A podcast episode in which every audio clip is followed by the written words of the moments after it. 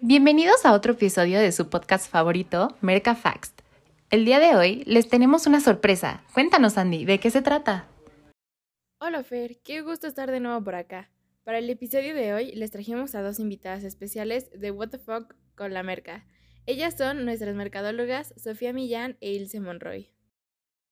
What the fuck con la merca? What the fuck?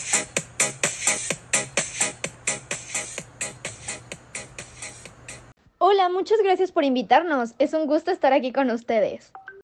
Sí, estamos muy emocionadas de estar en este podcast. Gracias por la invitación y cuéntenos de qué tema hablaremos el día de hoy. Pues déjame te digo, el día de hoy tocaremos temas muy interesantes, como el modelo BCMBC, las cadenas de valor de marca, el modelo Brand Dynamics, el desempeño de una marca y algunos métodos para la medición del desempeño de las marcas. Como anillo al dedo, estas últimas semanas nos han llegado muchas preguntas a través de nuestro podcast, donde nuestros marqueteros se cuestionan mucho acerca de estos temas. Será súper interesante resolverlas a través de este episodio con ustedes. Pues empecemos. ¿Por qué no comenzamos hablando un poco acerca del modelo BCMBC? Ilse, tú eres la indicada para hablarnos del tema. ¿Podrías platicarnos de qué consta este modelo? Claro, será un placer. El modelo BCMBC, que se refiere al valor capital de marca basado en el cliente, propone una guía para la medición del desempeño con base en dos métodos básicos. Por un lado tenemos el indirecto, que identifica y controla las estructuras del conocimiento de marca de los consumidores para determinar las fuentes potenciales de brand equity, es decir, todos los pensamientos, sentimientos, imágenes, percepciones y creencias vinculados a la marca. Y por otro lado tenemos el directo, que es el que calcula el impacto real del brand awareness en las respuestas de los consumidores ante distintos aspectos de marketing. Sin duda es un tema súper interesante y útil para nuestros marqueteros Ahora hablemos de la cadena de valor de marca. Esta es un conjunto de herramientas y actividades que generan el valor de la marca. La cadena de valor ayuda a incrementar la eficiencia en la producción a fin de entregar el máximo valor con el menor gasto posible. La cadena de valor se guía por el principio de tres multiplicadores que moderan la transferencia entre el programa de marketing y las cuatro etapas del valor, que son multiplicador de calidad, multiplicador de las condiciones del mercado y multiplicador del sentimiento inversionista. Cifer, justo como le mencionas, este paso es el que ayudará a generar el valor de la marca. Y como actividades primarias de la cadena de valor, están directamente relacionadas con el producto de la empresa. Son creadoras de valor y, por consiguiente, los que generan los resultados económicos. Dentro de las actividades primarias se encuentran la inversión en el programa de marketing, la disposición mental del cliente, el desempeño del mercado y el valor para el accionista. A continuación mencionaré un poquitito eh, acerca de lo que se refiere cada una. Dentro de la inversión en el programa de marketing se refiere a que será importante la capacidad de la inversión en el programa de este para transferirse o multiplicarse posteriormente en la cadena dependerá de los aspectos cualitativos contenidos en él, así como también del multiplicador de la calidad de dicho programa. O sea, es súper necesaria la calidad. La disposición mental del cliente incluye todo lo que los consumidores relacionan en la mente con una marca, como lo pueden ser pensamientos, sentimientos, actitudes, la percepción que tenemos de ella, la imagen que recordamos, la experiencia que tuvimos con la marca. Dentro del desempeño del mercado se refiere a la disposición eh, donde pueden tener seis diferentes relaciones que son los sobreprecios, la elasticidad del precio, la participación dentro del mercado, la expansión de la marca, la estructura de los costos y básicamente todo esto da, como resultado la rentabilidad de la marca, el qué tanto nos está costando tener esta marca. Y por último, para el valor para el accionista, eh, es necesario considerar tres indicadores importantes el precio de las acciones, la relación precio con utilidades y la capitalización bursátil general de la empresa. Estas actividades son lo primordial para generar la eficiencia esperada en una cadena de valor. Ahora hablemos un poco más acerca de esta cadena y las actividades que se pueden llevar a cabo, como el apoyo, que se refiere a la calidad del programa, claridad, relevancia, aspectos distintivos y consistencia. Las condiciones del mercado, que es todo relacionado a las reacciones competitivas, apoyo del canal, tamaño y perfil del cliente. El sentimiento del inversionista va enfocado a la dinámica del mercado, potencial de crecimiento, perfil de riesgos y la contribución de la marca. Ahora hablemos un poco de qué es y cómo se compone un sistema de administración de desempeño. Claro que sí, Andy. Este es un conjunto de procesos organizacionales pensados para mejorar la comprensión y el uso del concepto de valor capital de la marca al interior de una empresa. Puede reducir las posibilidades de tomar malas decisiones. Los tres principales pasos que sigue dicho sistema son creación de normatividad, elaboración de reportes de desempeño y definición de responsabilidades. La normatividad debe marcar y mantener la actualización del concepto de valor de capital de la marca y su importancia también el alcance de las principales marcas y el desempeño alcanzado, el valor capital real y deseado. Todos los niveles y los criterios que miden el valor de la marca son lineamientos generales estratégicos para la gestión de la marca. El modo de diseñar programas de marketing, el tratamiento adecuado de la marca en términos de uso de la marca registrada, embalaje y comunicaciones. Tienes mucha razón, Fer, y si me permites añadir, es importante saber que el informe del valor de capital de la marca debe describir qué es lo que está sucediendo e incluir las mediciones internas y externas del desempeño de la marca. De igual manera, las responsabilidades que deben gestionarse son la supervisión del valor de capital de marca, el diseño de las estructuras organizacionales, como también el manejo de los socios de marketing. Recalquemos que la administración efectiva de una marca requiere la comprensión profunda del consumidor, Reconocer cómo piensan o cómo usan ciertos productos y marcas en una categoría ayuda a establecer un programa de marketing más rentable.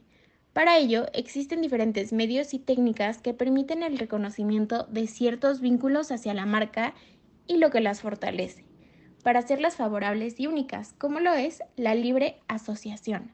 Aquí se le pide al consumidor que mencione lo que le viene a la mente cuando piensa en una marca. Otra es la técnica proyectiva las cuales son herramientas de diagnóstico que descubren las verdaderas opiniones y sentimientos de los consumidores cuando estos no están dispuestos a manifestarlos o no pueden hacerlo. La investigación por metáforas de Southban se usa para producir como respuesta construcciones interconectadas que influyen en el pensamiento y la conducta. Estas son de utilidad para comprender las imágenes que tienen los consumidores de las marcas, productos, compañías, valor capital, conceptos y diseños del producto, así como el uso del producto y experiencias de compra, de vida, contexto de consumo y actitudes de la empresa. Bueno, también hay otras técnicas, como las mediciones comparativas, ¿recuerdan? Por medio de estas se evaluará la personalidad de la marca. Y el instrumento que se utiliza son las listas de comprobación de adjetivos o calificaciones. Y también existen los métodos experienciales. Estos permiten investigar a los consumidores en el entorno natural, en su hábitat natural, utilizando la observación y las bitácoras de campo, dentro de, de donde ocurre la elección o el uso de los productos. La investigación cuantitativa utiliza varios tipos de preguntas basadas en escalas. A partir de ellas, los investigadores deducen estadísticas, tendencias y valoraciones numéricas. Sus procedimientos además ayudan a medir objetivamente el reconocimiento y la recordación de la marca. Creencias e imágenes que, aunque no estén libres del sesgo por respuestas falsas, suelen tener algunas técnicas como las pruebas de información incompleta, las cuales presentan al consumidor palabras claves o textos incompletos, con el fin de descubrir asociaciones hacia las marcas. Las técnicas de seguimiento ocular se apoyan de dispositivos tecnológicos que permiten identificar los elementos atractivos para el consumidor. En el recuerdo ayudado o recuerdo no ayudado se identifican asociaciones positivas de las marcas con las percepciones y expectativas de los usuarios. Los mapas conceptuales de la marca ofrecen información integral sobre la percepción y la asociación de la marca ante los mercados, producen redes de asociaciones de marca en los consumidores y conjuntan los diagramas individuales para formar un mapa de consenso. También existen las técnicas de encuestas en línea. Estas permiten al consumidor responder desde la privacidad sin la presión de que el encuestador podría ejercer indirectamente en sus respuestas. Las técnicas de regresión multivariadas son pruebas indirectas que pueden evaluar la importancia derivada así como lo favorable de las asociaciones de marca. Miden cualquier asociación relevante, como los beneficios y atributos relacionados con el desempeño. Por último, el escalamiento multidimensional. Este es el procedimiento para determinar las imágenes relativas percibidas a partir de una marca. Transforma los juicios de similitud o las preferencias de los consumidores en distancias representadas en un espacio de percepción. Algo súper importante que creo que debemos comentar es el Brand Dynamics, ya que es un modelo que representa gráficamente la fortaleza de la relación que los consumidores tienen con la marca. Adopta un enfoque jerárquico que determina la fortaleza de la relación por medio de cinco niveles. El primero es la presencia, el segundo es la relevancia, el tercero es el desempeño, el cuarto es la ventaja y el quinto es la vinculación. Este tema va de la mano los métodos comparativos. Estos examinan las actitudes y comportamientos de los consumidores hacia una marca para determinar los beneficios de un alto brand awareness y las asociaciones de marcas poderosas. Dichos métodos responden a las siguientes categorías. Comparativos basados en la marca, que estudian la respuesta del consumidor hacia un elemento o alguna actividad de mercadotecnia contra una de la competencia o una marca hipotética. El segundo, el comparativo basado en el marketing. A partir de estos se realizan modificaciones a los elementos del programa o bien a la actividad de mercadotecnia con miras a analizar la marca objetivo o las marcas que son competencia. Y el análisis conjunto es una técnica multivariable que permite examinar el valor que los consumidores dan a cada nivel de atributos, denominado valor de parte, los valores de parte pueden utilizarse de diferentes maneras para estimar cómo modifican los consumidores el valor ante una nueva combinación de niveles de atributos. Los métodos holísticos, por su parte, asignan un valor general a la marca a partir de un enfoque de utilidad abstracta o financiera. Algunos de los más usados son el residual. Este determina el valor de la marca. Es el resultado de la diferencia de las preferencias de los consumidores por la marca menos las preferencias generales de marca.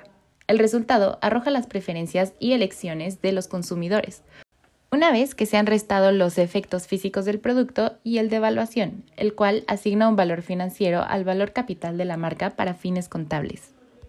Pero qué increíble programa tuvimos este día. Sin embargo, ha llegado a su fin. Esperamos que lo disfruten tanto como nosotras. De verdad fue un placer tenerlas por acá.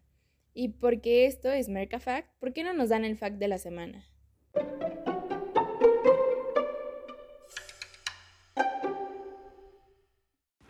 Claro, ¿sabía Sandy que en las fotos de los productos de Apple son siempre las 9 de la mañana y 41 minutos?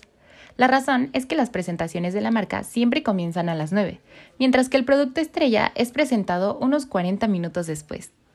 Agradecemos muchísimo que nos hayan permitido estar con ustedes el día de hoy. Lo disfrutamos bastante. Al contrario, fue un gusto tenerlas por acá y espero regresen pronto. Estamos seguras que a los oyentes lo disfrutaron muchísimo y que pudieron aprender mucho del programa. Muchas gracias por venir y a ustedes por escucharnos. Nosotros somos Fer y Andy de Merca Facts e Ilse y Sofía de What the Fuck con la Merca. Hasta el próximo capítulo.